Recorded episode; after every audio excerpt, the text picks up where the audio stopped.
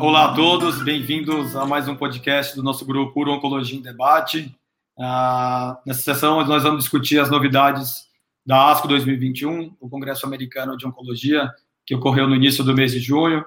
E esse ano nós tivemos dois trabalhos super importantes na, da Uro-Oncologia na sessão plenária, né, a sessão mais importante do Congresso. Uh, e nesse podcast nós vamos discutir sobre o Vision Trial, um estudo que avaliou o uso do lutécio radioativo, né, os teragnósticos no, no tratamento do câncer de próstata metastático resistente à castração. Né? E hoje comigo estão o, o Cláudio Murta, urologista do Hospital Brigadeiro, Hospital Paulistano e do ICESP, e a Silvana Vale, oncologista do Hospital Paulistano. Cláudio vai comentar um pouco sobre o trabalho a Vision, então, para a gente. Tudo bem, Thiago, Silvana? É um prazer falar aqui com vocês e conversar com o pessoal que, que nos ouve.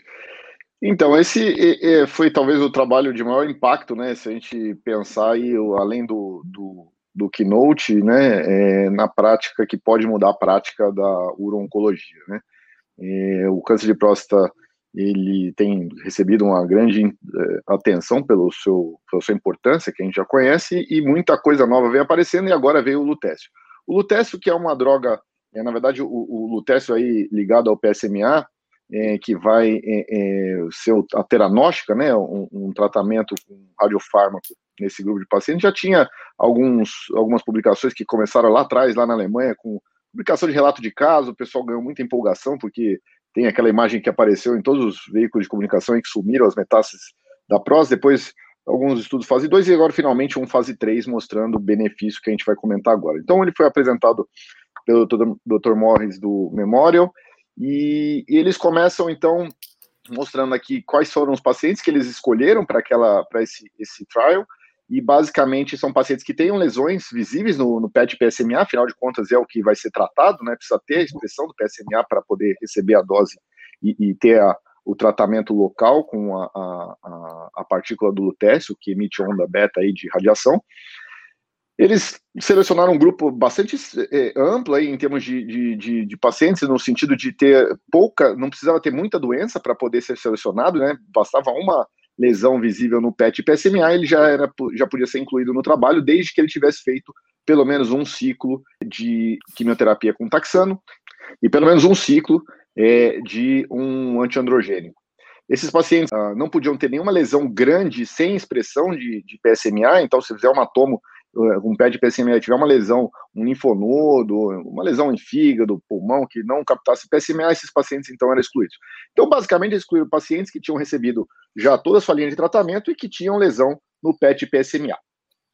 Obviamente, tinham que ter uma expectativa de vida, um ECOG e uma performance status razoável, e aí eles eram randomizados, então, para receber o lutécio, uh, basicamente quatro ciclos, podendo se estender até seis ciclos, ou o melhor tratamento disponível para os para aquele paciente, desde que não fosse é, quimioterapia, imunoterapia, o rádio 223 ou drogas investigacionais. Ou seja, você podia fazer basicamente eram os antiandrogênicos ou algum tipo de antiandrogênico na sequência, eventualmente aí alguma algum outro tipo de medicamento tipo olaparib. Mas enfim, é, isso a, a, explicação deles é que para quimioterapia e essas imunoterapia, rádio 223, eles não tinham é, segurança comprovada e, portanto, não deveria ser utilizado.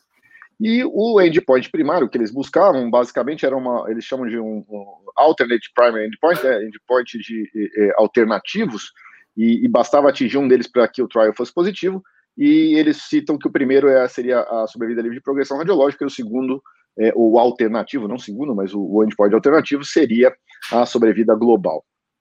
E uh, eles atingiram esse, esses, os dois endpoints, o de sobrevida é, global com uma redução aí de basicamente quase 40% de redução uh, de morte por câncer de próstata nesse grupo de pacientes, né? Lembrando, são um grupo de pacientes de castração resistente, metastático, já tratados com quimioterapia, com é, é, é, antiandrogênicos, e eles então mostram aí uma, uma extensão aí da sobrevida, que é uma, um aumento aí modesto de quatro meses, mas que é positivo num, num subgrupo de pacientes politratados.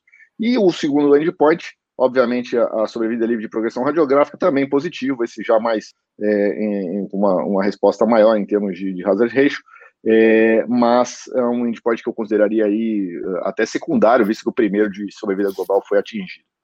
É importante falar que metade dos pacientes tiveram resposta é, das suas doenças pelo Resist, né? 10% quase com resposta completa, quase 75% ou 75% dos pacientes tiveram uma resposta do PSA, 30% desses pacientes, um terço desses pacientes tiveram uma resposta de mais de 80% do seu PSA, o que é importante nesses pacientes, o PSA a gente sabe que é um fator de estresse para eles, então isso é, é, é, ganha uma importância não para, obviamente, a aprovação da droga pelo FDA, mas para uh, o, o paciente se sentir tranquilo. Foi uma droga bem tolerada, não teve muitos efeitos colaterais uh, graves. O que a gente viu, o que foi visto, na verdade, é, foi principalmente algumas alterações de supressão da, da medula, uh, um pouco de fadiga, é, boca seca, mas tudo manejável, obviamente maior do que o, do que o, o grupo controle, mas é, sem grandes alterações. Eu queria comentar aqui, Tiago, eh, eh, antes da gente eh, ouvir você, só sobre algumas opiniões pessoais particulares aqui sobre o trabalho. O estudo, o estudo que realmente ele deixou meio uh, a questão da, da, da, seleção dos pacientes foi meio complicada. No começo teve muito dropout, muito paciente não quis ou tirou o consentimento quando principalmente aqueles que caíram no grupo controle, né? Então houve uma no começo uma certa seleção, o FDA teve que o pessoal, né, teve que rever aí o, o protocolo, ensinar os seus eles comentam isso na apresentação que eles tiveram que ensinar aí os grupos aí do, dos, dos centros participantes, então isso é, melhorou depois da, da, dessa readequação, mas mesmo assim o dropout foi alto no grupo de, de standard of care, né, do, do grupo controle, e isso limita um pouco aí a, a, a, interpretação dos resultados. A questão dos resultados deles, é, como o grupo controle foi muito heterogêneo e, e, não foi comparado com nada que a gente tem hoje, né, específico, uh, fica um pouco difícil a gente dizer que é um tratamento melhor do que aquilo que a gente teria nessa linha de pacientes, mas é com certeza eu acho que é, um, é uma droga que é, vai ser uma nova arma para tratar o câncer de próstata é, resistente à castração. Infelizmente, a gente ainda precisa melhorar, eles não tiveram grandes um, um, um, pacientes respondedores a longo prazo, teve pouco paciente respondedor a longo prazo, só 10%, passaram de dois anos, e aí a gente aguarda os novos, ou novos estudos, ou novos radiofármacos que, que possuam essa ação mais uh, intensa no tratamento do câncer de próstata. Mas eu queria ouvir você como ou você e a Silvana, como oncologista, o que vocês acharam do, do, do estudo? Uma excelente revisão, Cláudio. Realmente o, o, estudo foi positivo, né? Então, teve bastante discussão na discussão pós-plenária sobre a, o critério de seleção para o estudo, né? E, e, a questão do braço controle. Mas a minha opinião é que o, o estudo eh, ele mostrou e comprovou a eficácia da droga pro, nesse cenário. Eu acho que ele não não responde uma pergunta de sequenciamento, de como não consegue provar que é, a, a, é melhor do que as outras opções, mas é uma droga efetiva e realmente vai entrar no nosso arsenal terapêutico. Lembrando que já foi aprovado pelo FDA no para essa indicação do câncer de próstata metastático resistente à castração. É, no Brasil, infelizmente, a gente não tem a aprovação, é, mas eu acredito que em breve deve chegar. E eu vou passar para a Silvana para ela comentar um pouco sobre isso, onde ela vai encaixar a droga no sequenciamento. Se tem alguma alguma sequenciamento possível?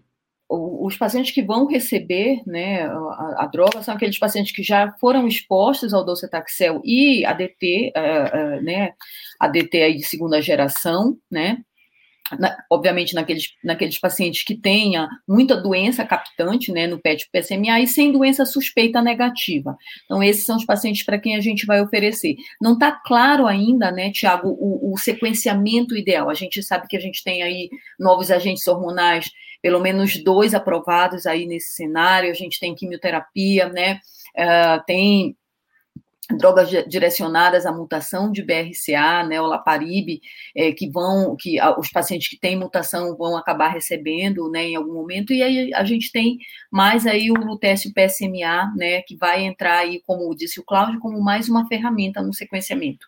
É, não está claro qual é o melhor sequenciamento, qual é o sequenciamento lógico, a gente não gosta de sequenciar novo agente hormonal seguido de novo agente hormonal, então provavelmente essas, né, essas outras opções, seja quimioterapia, seja lutécio PSMA, vão entrar aí intercalando, e obviamente que dependendo, depende, depende bastante de cada paciente, de, de mutação de BRCA ou não, né, de idade, comorbidade dos pacientes. Então, acho que várias coisas vão somar aí na hora da gente decidir o sequenciamento ideal para cada, cada paciente. né, concordo com você e, e, tem alguns estudos para serem apresentados em breve de combinação né, do lutécio com outras drogas e também no cenário mais precoce, metastático sensível à castração.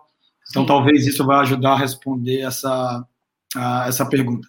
Então, obrigado, Cláudio e Silvana, uh, por a revisão do, do, do trabalho.